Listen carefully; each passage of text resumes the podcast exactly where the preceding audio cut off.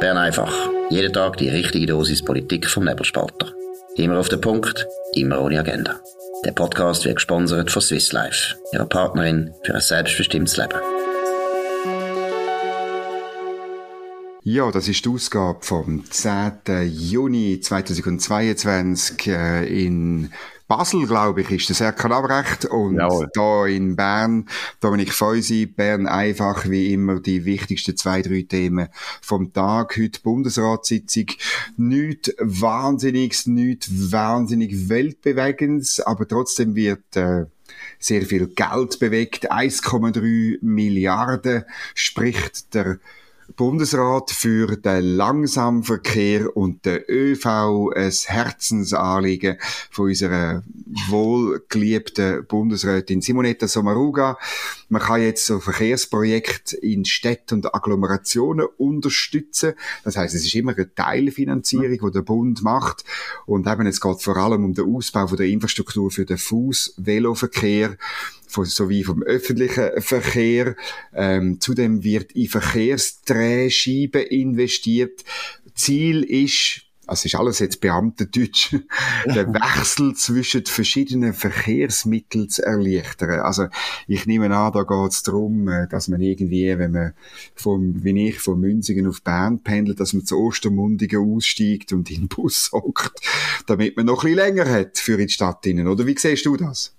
Ja, es ist, es ist wirklich so. Also, ähm, es ist, ich, wenn du die Projekte noch genau anschaust, also wir müssen sagen, das sind vor allem, das sind ja unsere, ähm, Steuergelder von der Autobahnvignette und Mineralölzuschlag, die jetzt hier genau. gesprochen werden. Also der Autofahrer wird geschröpft, es wird dann das Geld umverteilt, das machen Beamte eben ja immer so gern, wir tun es umverteilen, eben zum Beispiel auf Elektrobus in Basel, die gefördert werden sollen. Ähm, gut, sind die noch nicht elektrisch? Sind die, meine... Nein, Diesel, gute alte Diesel. Mit russischem Diesel wahrscheinlich. Ja, super, eigentlich super böse. Oder mit Lü libyschem Diesel oder saudischem Diesel, oder? Genau, aber einfach beste Qualitätsdiesel. Im Gegensatz zu Basel kommen die nämlich rechtzeitig, die Busse. Wir sehen dann, wenn es Elektrobusse sind, ob das immer noch so ist. Ja. Veloschnellrouten im Limmatal muss Sehr gut. Werden. Das braucht der Markus Somm vielleicht. Ja, genau. Jetzt ist es aber lustig. Und ein Umfahrungsstrasse im Emmental. Ja, genau, so. bei mir.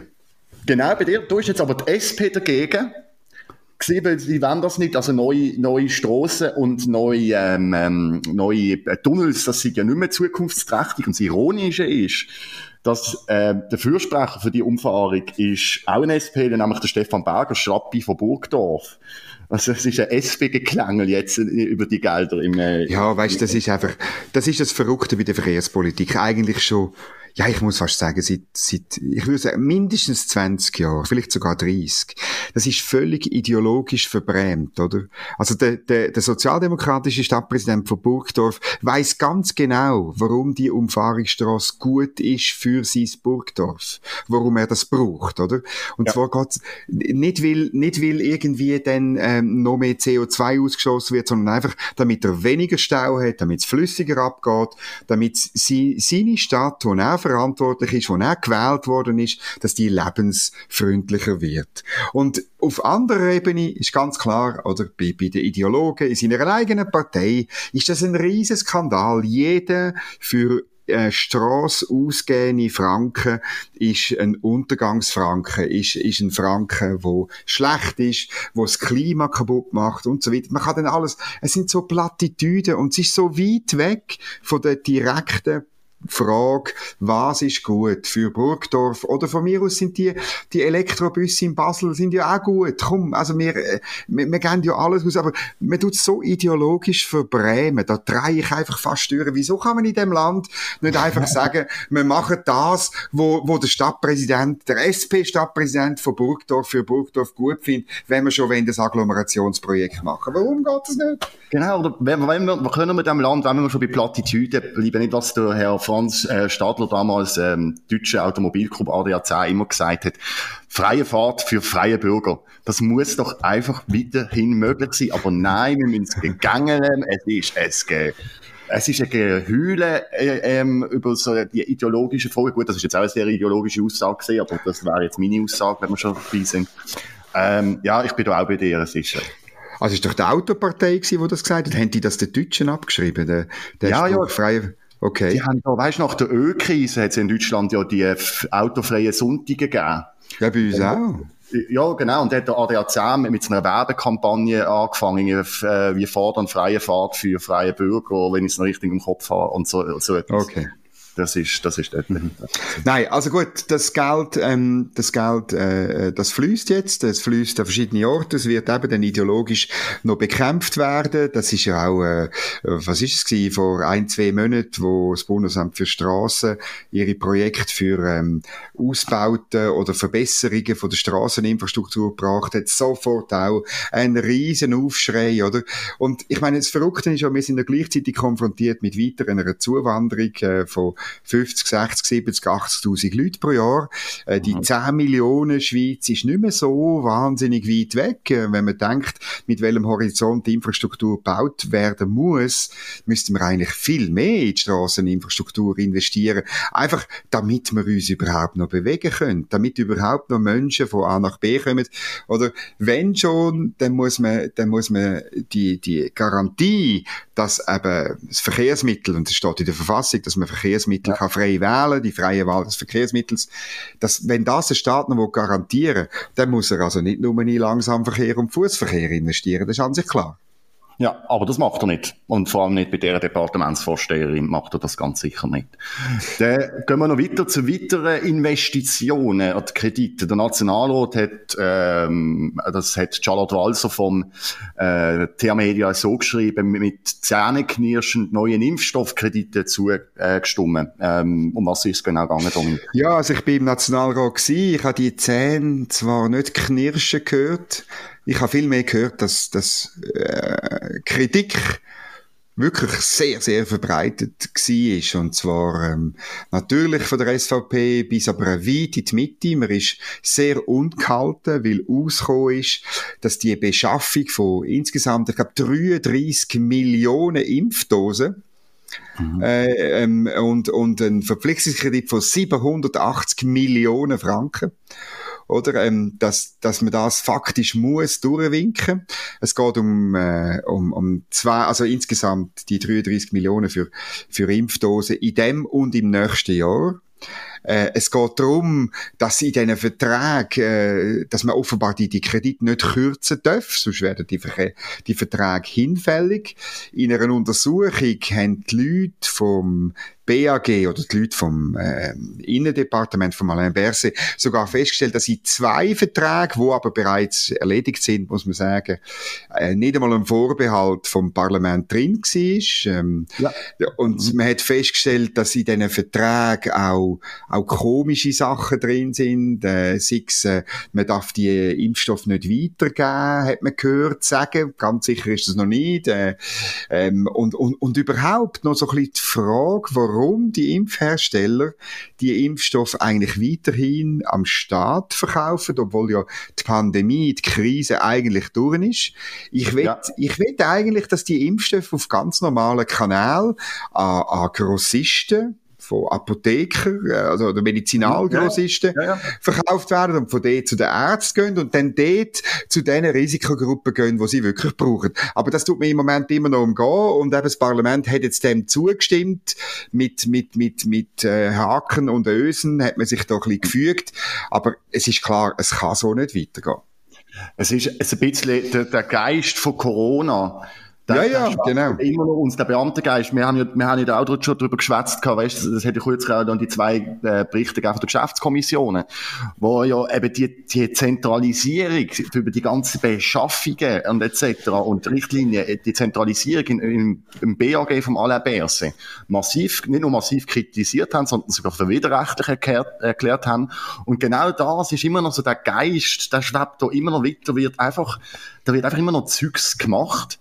Und, und das Parlament eigentlich vor vollendete Tatsachen gestellt und dann muss man sich halt fügen, ja, dann halt, dann haben es die Beamten schon wieder gepostet, also dann machen wir es halt. Du sprichst es an, oder? Ich meine, das ist die, die Zentralisierung, wo man durchgeführt hat auf Bundesebene und innerhalb von der Bundesebene beim Bundesamt für äh, Gesundheit. Äh, durchaus, du hast das geschrieben, im Widerspruch zum Epidemiegesetz, wo da bestimmte Gremien vorgesehen, wo man gar nie aktiviert hat und auch ohne richtigen Bundesbeschluss und mit einer Taskforce, wo man da irgendwie ins Leben gerufen hat, ohne mhm. richtig zu wissen, was die soll. Aber die Zentralisierung die ist das grosse Problem. Und, oder, ich meine, viele von unseren Kollegen haben gesagt, der Föderalismus ist das Problem, der Flickenteppich, ein Wort, wo ich einfach, da könnte ich, äh, nein, ich sage jetzt nicht, was ich gerade auf den Tisch könnte. äh, äh, nein, es ist wirklich, oder, sie, man hat das sofort reflexartig, weil die meisten Journalisten Zentralisten sind, hat man von dem geredet. Und jetzt kommt immer mehr als Licht, es ist eben der Zentralismus gewesen, wo ja. viel schlimmer war. Ich muss wirklich sagen, die, die Geschichte von dir mit diesen Beschaffungen von, von, von 150 Millionen Masken, wo man jetzt verschüttet, ja. von, von, von mehreren Millionen FFP2-Masken und so weiter, die ganze Liste findet ihr in einer Tabelle auf nebelspalter.ch. Nein, das ist wahnsinnig. Und, und wenn irgendjemand noch sagt, das Problem ist der kantonale Flickenteppich im Gesundheitswesen, dann ist es einfach, ist es einfach Bullshit nach der Definition von Harry G. Frankfurt.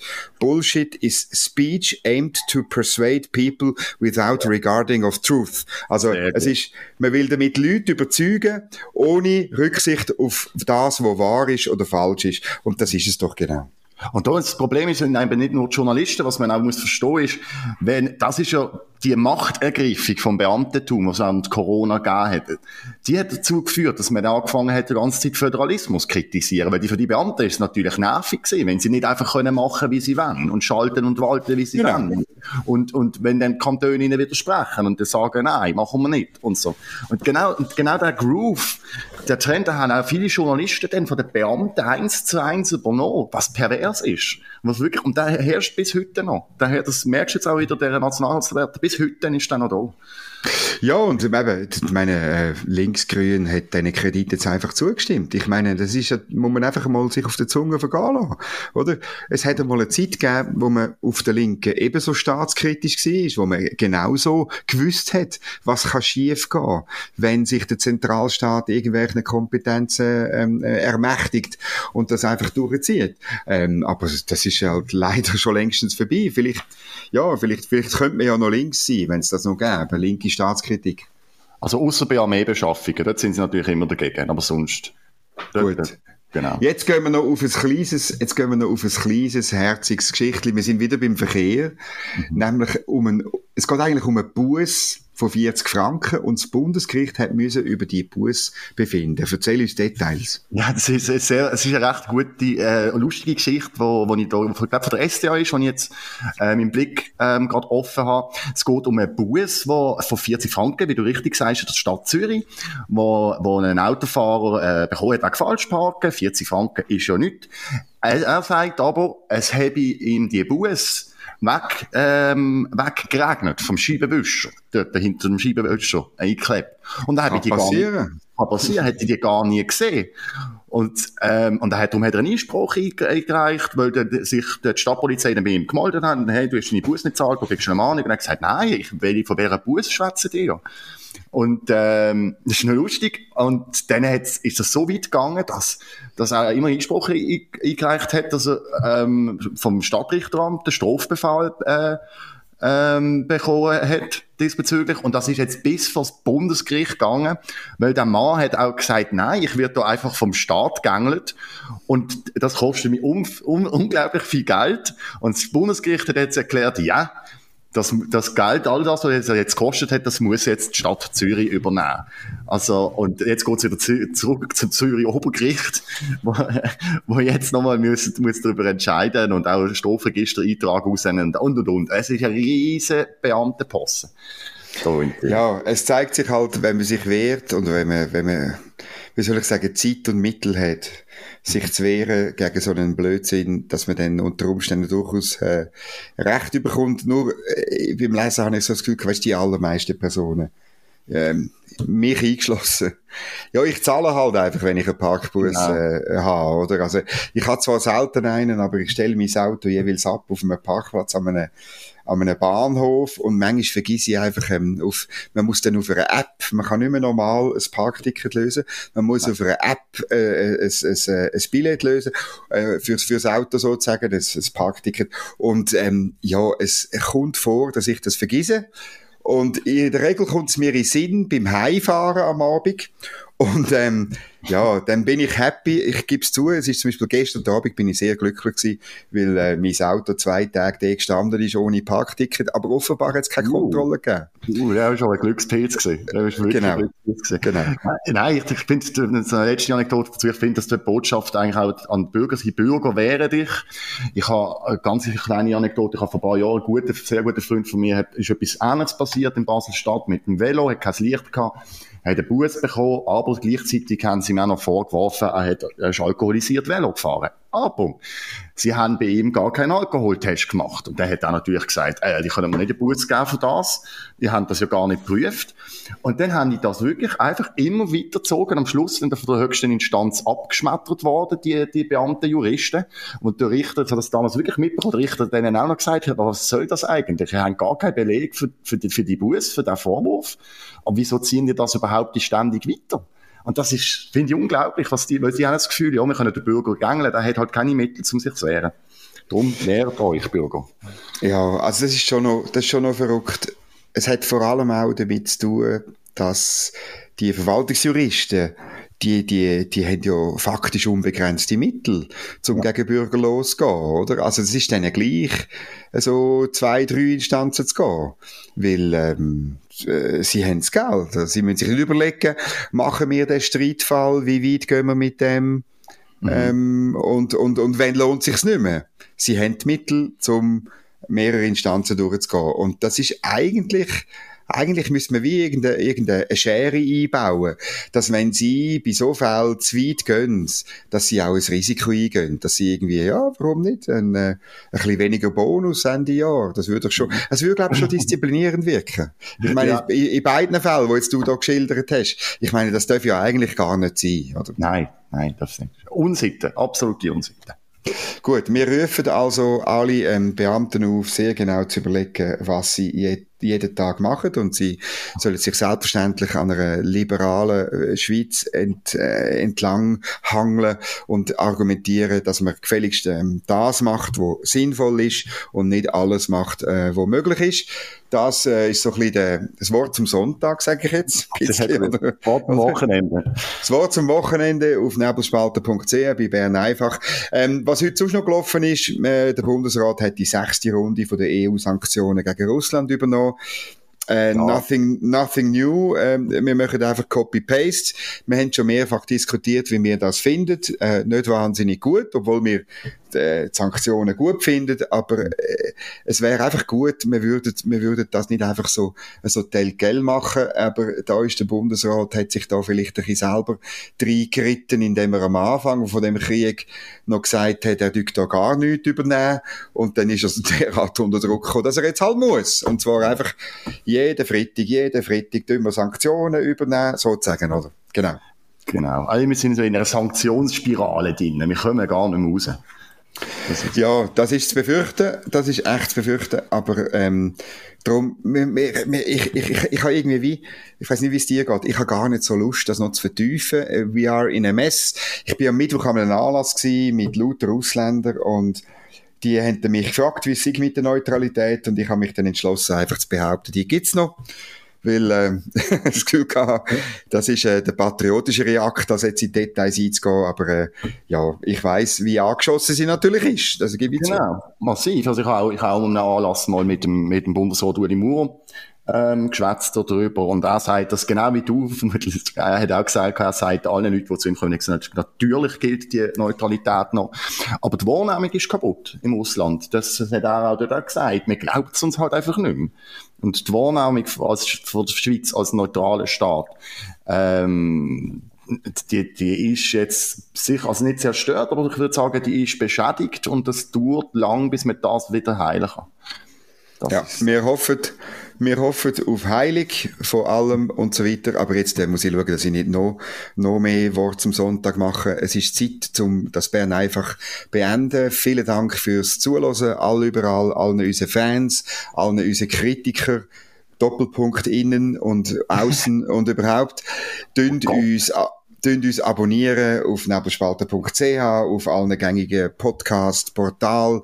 Tönt uns dort bewerten mit viel Sternen, ganz viel Sternen. Einfach immer das Maximum. Nur das Maximum ist gut. Ein Genderstern. Genau, viel Genderstern, vor allem für, für äh, den Serkan und mich.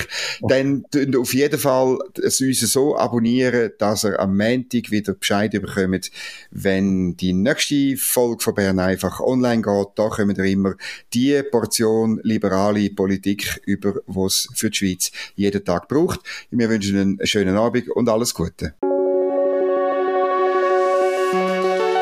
Das war Bern einfach, immer auf den Punkt, immer ohne Agenda.